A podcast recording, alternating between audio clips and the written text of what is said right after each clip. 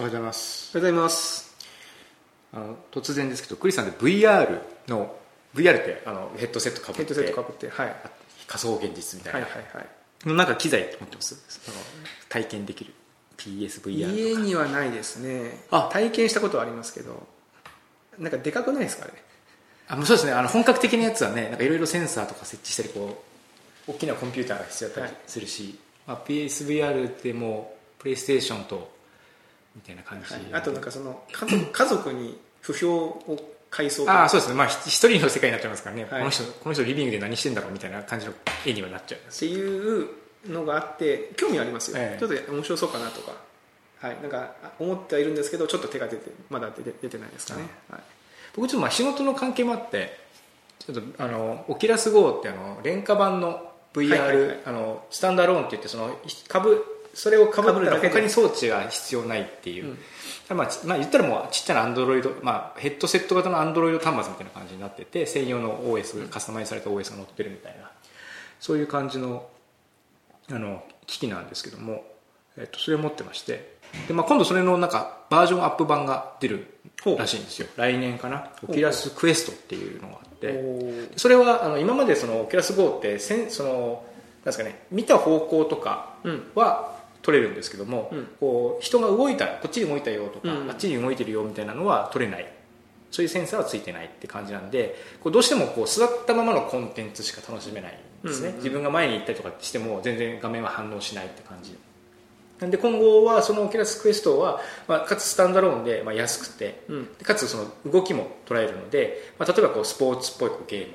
で動いてはいはいはい。自分でこうテニスのボールをかけて打ち返すとか、うん。あのシューティングでこう避けて球を避けて打ち返すとかそういったこうそのよりインタラクションがあの豊富なゲームにまあできるっていうのでちょっとまあ少し前に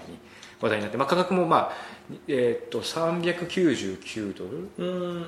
で日本だとまあ結構安いそうですね。日本だとまあ5万円前後になるかもしれないですけどもでコントローラーがこういう感じで2つついてはいはいてはい。まあ遊べるよみたいな。なんか結構実際にデモをしてるあの動画とかもかなりこうスポーツっぽい感じのうん。ゲームとかもされてるんでこれがもし普及したらもっと面白くなるなというふうに思っててまあちょっと実際オキュラス GO も割と体験としては良かったので出たら買っちゃうかもなっていうふうに思ってはいるんですね。これあの先週話したあのジョニー・イングリッシュあのあローワン・はいアトキンソンがミスター・ビーンの人が出てる映画で、これまあ、これじゃないですけどこんなん出てきましたよ。あ VR のシーンがなんか予告編で。なんかあのスパイの特訓だみたいな。でこうあの主人公の人がこのヘッドセットかぶってこう手にこのコントローラーああをまさにそなんかもうスパイのあの敵のところにいるみたいだって言いながら歩いていったらそのなんだろうスパイの事務所出ちゃって街中にどんどん行くんだけどそのなんだ中と勝手になんか連動しててなんかその店のフランスパンを2本持ってフランスパンでこう店の人をバンバンバンバン叩くと なんかゲームの中でも人をたた叩いてるみたいなシーンがありました。なるほど。面白いです。結構その日本だとやっぱその家が狭いじゃないですか。そうですね。不安がないですか？なんかこう手まで動かしてあの実際にやっぱ大きいやつで、まあ、そのスポーツ系のゲームは最近その今京都でもあるのかな？なんかこの間東京行った時にあのあの教えてもらって一緒に行ったの友人と一緒に行ったのが、その VR スペースっていうのがあってあなるほどね。あのお酒も料理も出てかつそのゾブースに入ると VR の機器を背負ってそのゲームができるお酒飲んでできます？大丈夫ですか？いやなんかよそうなんですよ。実際僕それ経験してよくお酒提供しできるなと思って結構いい高い機材なんで、うんこれでなんか吸ってんころに転んだりとかなん確かちょっとトラブルとかあったら結構大変だろうなと思うんですけども、まあ、一応お酒も供する感じでやってて。まあどっちかというとそのい酔ってベロベロそのあそれもねあれそうですね。やばいやばいな入っちゃうさすがに泥酔みたいなお客さんはお断りみたいなの書いてありましたけど。へえでそこで面白かったのはあの、うん。えーなんだっけ。名前がすぐ出てくるおしゃハッピーおしゃれタイムっていうですね。ハッピーおしゃれタイムっていう VR あの、まあ、ゲームというか体験コンテンツがありましてね。そういうタイトルのゲームコンテンツなんですハッピーおしゃれタイムハッピーおしゃって発信されたこれその何ができるかってですね VR 上の自分でがこう、まあ、もう美少女なんですよ。3頭身か4頭身ぐらいの可愛い女の子のキャラクターになってですね。で好きな洋服とか髪型とか眼鏡とかをつけてで写真撮影をするんですねなんかちょっと、まあ、VTuber じゃないけどなんかあんな感じそうそうそうなんですそう。でその後にこうみんなでステージに上がって音ゲーとかリズムに合わせてこのコントローラーを「えいえい」ってこう振るんですよ。はいはい。でこれがまだねあのよくできていてほそのなんですかね本当にこうあの可愛らしい感じの世界があの目の前にずっと広がってるしあのまあ言ったら言ったらおっさんなんですよね前に。おっさんおっさんですおっさん4人でそのブースに入って4人でかぶるとみんなみんな可愛いんですよ。う なるほどね。そもうだからその見た目がだからそうかおっさんじゃなくもうみんなもう見た目だけじゃなくてみんな可愛くなるんだ。なるほど。でみんなであのなんですかね記念撮影とか撮るわけですけどもこれは不思議なもんでですね、まあ、あの VTuber とかでも話題なんですけど不思議なもんでやっぱりこうそういったあの美少女の形をしている身体性を持ってるとこう可愛いポーズ。なっちゃう。キュッてこうなんか足とかもキュッてこう、はいするようなそういうポーズを自然としてしまってですね ここれすごいなと。で、まあ後からそ外から僕らの様子を撮った動画見せてもらったんですけど それ趣味悪いですそれが相当キモかったんですけどもまあおっさん4人がですね変なゴーグルをかぶってですね可愛いポーズしてくねくねしてるわけでしょ、うんうん。えってやってるんですけども。体験としてはまあその身体性が変わるだけでこんなにこうなんていうんですかねあの面白いというー、かなるほどね。感覚が変わるっていうのはあのそれはそれでそのやっぱりこう、まあ、僕僕当時そのオキュラス GO とそのさっき言ったヘッドセットだけのものは持ってたんですけどもやっぱりヘッドセットだけじゃなくてか体を動かして自分の手とかが見えたりとか、まあ、相手が動いている様子が見えたりとかするとやっぱり結構リアリティが違うなというか。まあ要はなんか演劇とかでもやっぱ衣装を着るとやっぱそのなりきりとか変わっていく部分があるんで、やっぱその見た目が柄は結構あるんでしょうね、うん、やっぱりその影響がそうですよね。多分で演劇とか、ね、クリスさんされてたから、やっぱり照明効果とか、はいはいはい。音とかっていうのもやっぱりこう演出としてその演者側にも結構やっぱりこう影響を与えるじゃないですか、はいはいはい。やっぱり VR はやっぱり全然そういう影響が結構言っても CG なんですけどもそんでもやっぱりこうねいいですか？いいなと思って。いいなと思っちゃった。思いましたね。で、まあ、実際そのなんだっけバーチャル美少女受肉バビ肉とかって言って そのあのバーチャル美少女にななるためにまあいろいろ装置を買ってですね、はいはい。あの VR チャットとかで行ってこう自分が女の子になるみたいな感じはいの活動をされてる方もいへてー。でそういう方はもう喋り方もだんだんあのな女性のあの可愛い女の子の喋り方がどんどん上手になっていくっていう。ボイスチェンジャーみたいなの入れるらしいんですけどもやっぱりもともとの地声がおっさんだとやっぱりそれを通してもどうしてもおっさんになっちゃうんですけどもそれを通した上でどう可愛い表現ができるかっていうのをトレーニングして徐々にこうあの女の子になっていくという経験をされている方がいて、まあ、僕はその片鱗をちょっと見たんですけどもあの分かるなっていう。分かるなってなっちゃう。え中山さんもじゃあもしかするとそっちの道にこうい行くかもしれない。いやだってもうおっさんじゃないですか。おっさんです。この身体をなんか鏡とか見てもうわおっさんだなっていうふうになるわけですけどもそのバーチャル上だったらもうなんですかねか可愛らしい女の子になれるって言ったらやっぱりそれはこうテンション上がりますから。そのおおしゃれをするとかいう次元よりは高いスーツを買ったりとかして自分でおしゃれするよりもなるほどね。そういう VR マシンに投資した方がなるほどね。実はこう元気になれるんじゃないかなみたいな。ちょっと思っちゃったりしますね。なるほど。いやうん。僕ね、なるほどね。そのそうか。で意外とやったら面白いかもしれないですね、うん。そこね。うんなんかそのまあゲームとかでなんかほらそのいろんな種族はあれありますみたいなどれになりますかみたいなあはいはい。時に僕ねついつい人間型を選んじゃうんですよね。ああんまりこう冒険をしないという。意外とそういうところに飛び込んでみるのも面白いかもしれないですね VR ぜひなんか機会があったら。まあちょっと僕そのクエスト買ってみるんでそしたらまたもしかしたら持ってきて。わかりました。あねわかりました。一回その美少女になって話してみる。なんかねいやそういうコンテンツも多分ね出てくるかもしれない、あそうですね。美少女になった上でこう、はい。ポッドキャストのもいいですね、2人で。美少女ポッドキャスト中身おっさんみたいなね、はいあとまあ VR といって、まあ、VR とおっさんでこう避けて通れないとしては、まあ、こうアダルトネタみたいなのがあると思うんですよ、はいはいはい。まあ、ちょっとこう、まあ、どこまで、まあ、まあまだ全然朝なんで、はい。あんまりこうディープな話でできないんですけども、まあ、やっぱそのいいろんな業界引っ張るのはやっぱそのアダルトコンテンツがあって、そうですまあまあ、昔から鉄板の話なんで、うん。ね DMM さんとかもあのファンファンズそうそう名前ね変え変わって。あそこも大体もうほとんどがもう VR コンテンツが上位を占めてるっていうそうそうそう。そうまさに。でまさに僕もまあその消費者の一人だったりするんですけども、まあ最近そのまあ僕まあ何回か放送放送とか収録してる中でゾンビ好きだっていう話してると思うんですけども、うん。あのゾンビアダルト VR っていうのがついにですね ついに長山さんの好きなそのアダルトとゾンビがついに合体してしまったのを そうですね。ハンバーグカレーみたいな感じの。ハンバーグカレー。ね来てしまって。もともとそのアダルトゾンビ系みたいなジャンルは、まあ、多少なりともああってですね。あるんですか？ええ。あるんですよ。あるこれがですね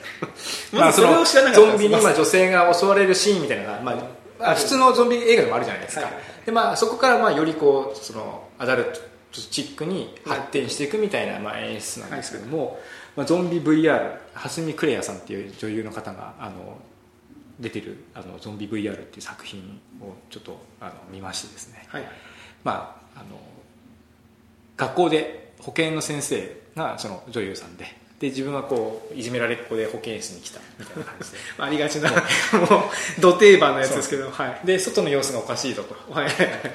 でどういう演出かというとですねその保健の先生がですね外に行ってゾンビになって帰ってきちゃうんですよ。あら。あら。そう。でゾンビになって帰ってきてその後、まあ実はですねこ恋仲だったんですね。もともとそねもういろんな要素が入りすぎてる気がしますけどまず。はでその、まあ、性欲が解放された保健の先生と僕がみたいな。ちょっと待ってね。ゾンビになったら性欲が解放される。そこそこおかしくないですかそれは？そうです。でもゾンビ映画全般ゾンビアダルト映画映画でね。ゾンビアダルト。コンテンツ全般としては、えっと、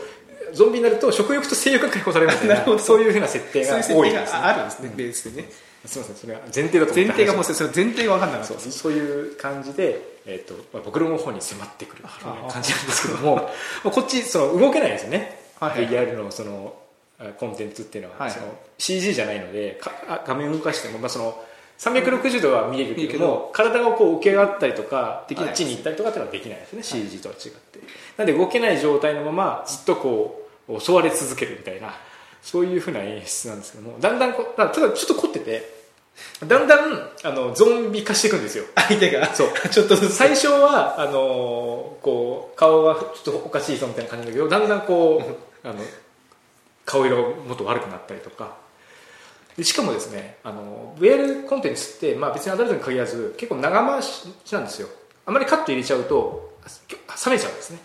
なるほど。ずーっとあのあのカット入れないで撮り続ける方があのが主流なんです没入感がそうそうそう。うんなんであのどういうふうにそのメイクをチェンジするのかっていうのを。ああなるほどね。カット入れずにメイクチェンジする本当にゾンビ化してるわけじゃないからメイクでやってるわけなんでおどうやってやってるんどうですかこれねネタバレまあ多分みんな見ないと思うんで、まあ、一応ネタバレしちゃいますけどね。キスシーンっていうのがあるわけですね。でキスシーンすると女優さんの顔がガーッと近づいてであのまあほぼ暗転にするんですよ。でその時に 裏でですね顔にこう塗ったりとかですね。コンタクトを変えたりとかですね。して。で皆さん業界の方ですか？ででハッと引いた時には顔が変わってるおおみたいな感じになるんです。僕ねもうずーっと腕組みしながらどこで変えてんだろうゴーグルして腕組みしながらずっと見てましたけどなるほどね。かそういう知恵を使ったりとか、まあ、血のりとかもだからそのでこのまあ画面のその耳から後ろには、まあまあ、全く見えないような感じになってるんであのこっち見てもですね。はい。あのか別にそっちにカメラとか監督さんがいたりとかするわけじゃないんで、まあ、そっちにいろいろなこうセッティングがあると思うんですけどもそれをうまく使いつつ、まあ、ちょっとアダルティックな演出もしつつえで、まあ、一応オチもありつつみたいな感じで。ー、面白いですね。なかなかねそのただ何ていうんですかねまあ、あのもしこれを聞いてですねあ面白そうだなと思ってその、まあ、僕もアダルト好きだしと思ってそのアダルト成分はですねだだいぶその、まあ、なんですかねゾンビ成分ゾンビ成分というかですね、まあ、エンターテインメントとして。何何を目的に見てるんですか？ゾンゾンビが見たいですいやここれは僕に対する挑戦だなとしか思えなかったですね そのジャケットを見た時。ただ僕って声がちょっと苦手なんであのパッケージ見た時に結構怖かったんですよなんでこれ本当に本当に怖いやつだったらどうしようと思ってしばらく買えなかったんですけどもまあちょっと面白い。です肝試しも含めてちょっと買ってみてですね。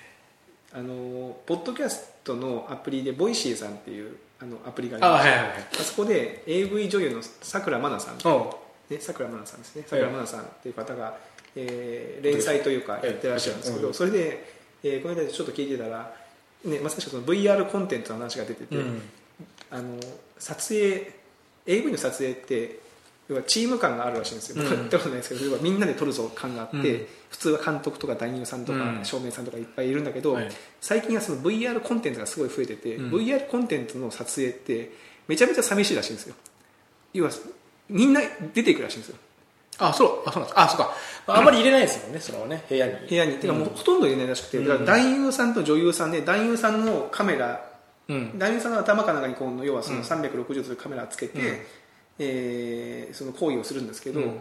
男優さんも男優さん自身がすごく興奮するとその声が入っちゃったりとうん。かす。するから、もうだからもう黙々と するらしくてなんかその撮影的にはなんかすごい寂しいって言っててなんか面白いなと思ってその VR のコンテンツ作るの大変だなと思いながら聞いてました。さっきも言ったそのなんか、ねまあ、演出の方法ともあの結構なんですよね、えー VR の映画ってあまだ本数そんなに出てないんですよね、そのただ VR のアダルトのコンテンツって結構本数出ててでそうすると何が起きるかというとみんな新しいしかも表現手法っていうのを 模索して結構模索してですねこう本当は動けないんだけど、まあ、こう動いて歩いた手で演出みたいな感じでやってみるけどあんまり良くなかったみたいなとかいろいろこう、ね、いろんな演出を入れてはこうユーザーさんからのフィードバックを得るみたいな感じなんでえで、まあ、それで結構たくさんコンテンツを生成してるのでもしかしたらその辺からまた新しい表現手法が出てきたのがまた実際もうちょっとこう広い範囲のエンターテインメントにこう反映していくされていくっていうのはもしかしたらあるのかもしれない。面白いですよね。ううん。んいやいやなんかすごい朝から何の話だと思いましたけど。ね。超真面目な方向に落ち着けてみましたけど。なってきまあいやそうですね、まあ、夜だったらもうちょっとねいろいろ話せるんですけどまあちょっと今日はあの一応そのアップルさんにも出してますからあまり変なことは喋らないっていうのはね、うんありますけど。あのうちがですね、まあ、VR じゃないんですけど、うん。去年の年末にテレビを買い替えまして、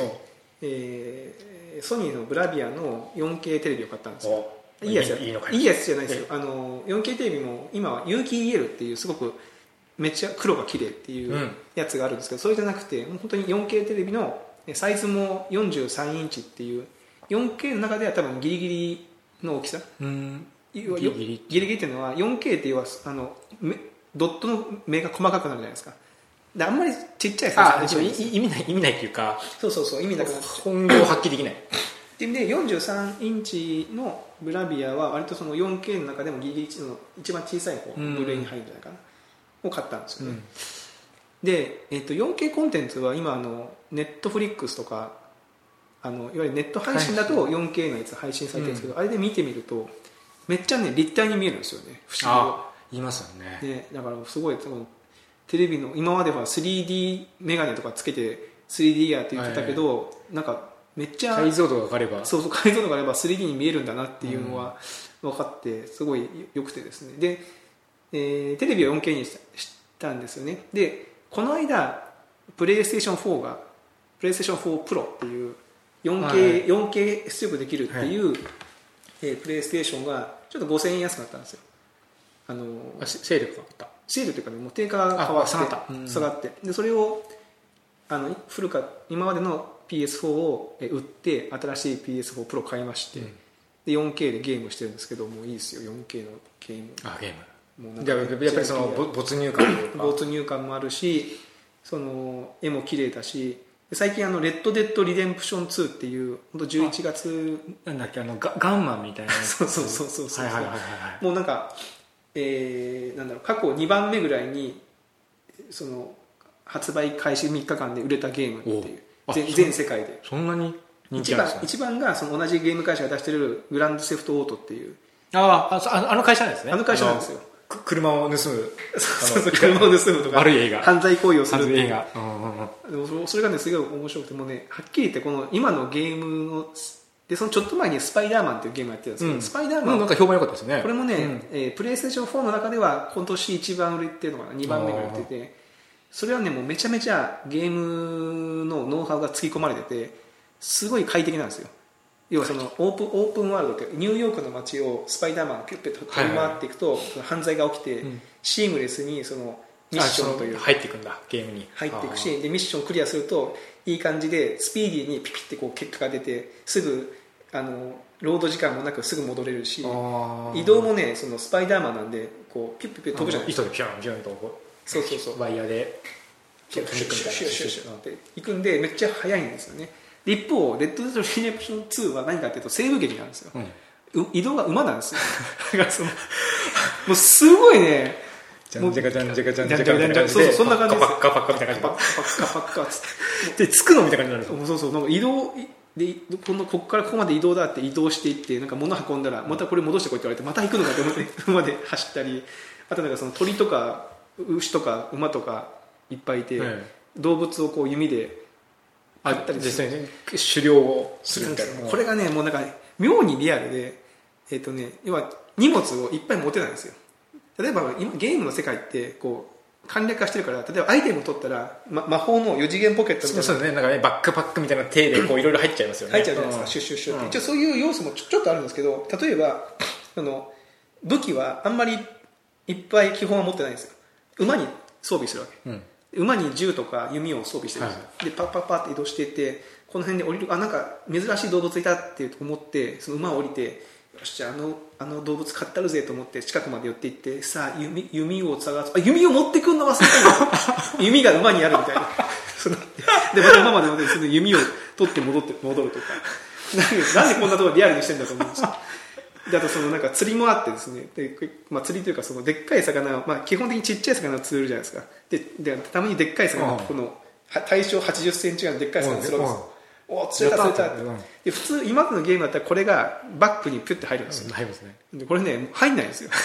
で両手で持っててこれ下手したらえこれ俺このまま村かどっかに持っていかなきゃいけないかなと思ったら一応それをあの馬に乗せると馬のその自分が乗る後ろの部分によいしょって詰めるんですよ。でそこに詰める数も決まってて なんかこれ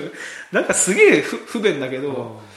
なんか面白いなと思ってそういう制限がある分なんかそのちょっとリアリティを追求してる分、まあ、そこでもちょっと頭使ってでそういうちょっとちょっとしたゲゲーム性というかにも楽しみつつそうなんですよ。でもう全然もうね不親切であの基本的に西部劇の世界観なんでみんなねそのギラギラしてるんですよ。だからもうみんなその通行人が一触即発みたいな感じの。でたまにその村人がいるじゃないですか。今まではロールプレイングだったら近くに行って話しかけたら「あこんにちは」ってなるじゃないですか、はい。でその なんか作業してる人に近くに行って挨拶するってボタンを押して「はい」って言うと「近くに言うんだ」とかつって「あっちに行け」とかって言うんですなんかええと思って。でその馬で走ってたら民家があってあ民家があるやん行ってみようと思って、まあまずこの発想がゲームっぽいそうですね。普通行かないじゃないですか。うんうんまあそうですね。で家に行ってなんかその人がこう薪とかこう切ってるんで「うん。あこんにちは」って近くに行ったら同じように近くに来んなあっち行けって言われるからえっと思ってでもなと思ってこううろうろしてたら突然銃出てくるんですよ。なんか強盗と勘違い不審者だろそうそうそうそう。何これと思って怖い怖いと思って。まあ実際はそうですよね。いや実際はそう。ね まあ、銃で撃つかどうかは別として、うんなんそれやべえやつ来たってなりますもんね。うん、なんかやべその勝手に家の中に入ってきたらやばいじゃないですか、でなんかそういうリアリティがあってすごいなんかそのふふ、まあ、癖があるんで結構ね、評判もめっちゃいいわけじゃなくて。あ割れる感じね。結構割れる感じそれが面白いあれそれが面白いみたいな人もいれば。僕はもう夜中 こう寝る前に馬で荒野を走ってあのあでも画面は綺麗だったりするわけですよ画面めっちゃ綺麗ですよ。あで結構感動したのがその小高い丘をこうバーって登っていって、うん。パッて立つと結構遠くの方までその平平原とか、うん。遠くの山が見えて、うん。そのグラフィックがすごい綺麗でなんかおいいなと思いましたけど、うん、なんかあのもしやる機会があったらね やってほしいですけどね、はい、ちょっともうちょっとゲームが進んだらどんなことがあったかまたちょっとあわかりました。ちょっと楽しみですね。はい報告したいなと、はい、思いますよね、はい、というところで第6回目も、えー VR の話がね結構ね面白かったんで、はいちょっと面白い VR コンテンツ、またちょっと探しておきます。ぜひとも、はい。またちょっと面白い VR コンテンツ探して。忙しいとか言いながらこんなの見てんじゃんみたいなね。まあ、でも仕事なわけでしょ半分。半分。半分。そうですね。ね業界研究でも大事そうですね。そうですね。はい。やっていきたいなと、はい、思いますけど。じゃあまた感想は？シャープおっさんへ編で。シャープおさん編ツイでートとはい。していただければ。ウォッチしてますので。まだあの数が少ないうちは、ねこの放送中に拾ってね、なんとかさんありがとうございますって 言えますので、はい、ではよろしくお願いします。ではさようなら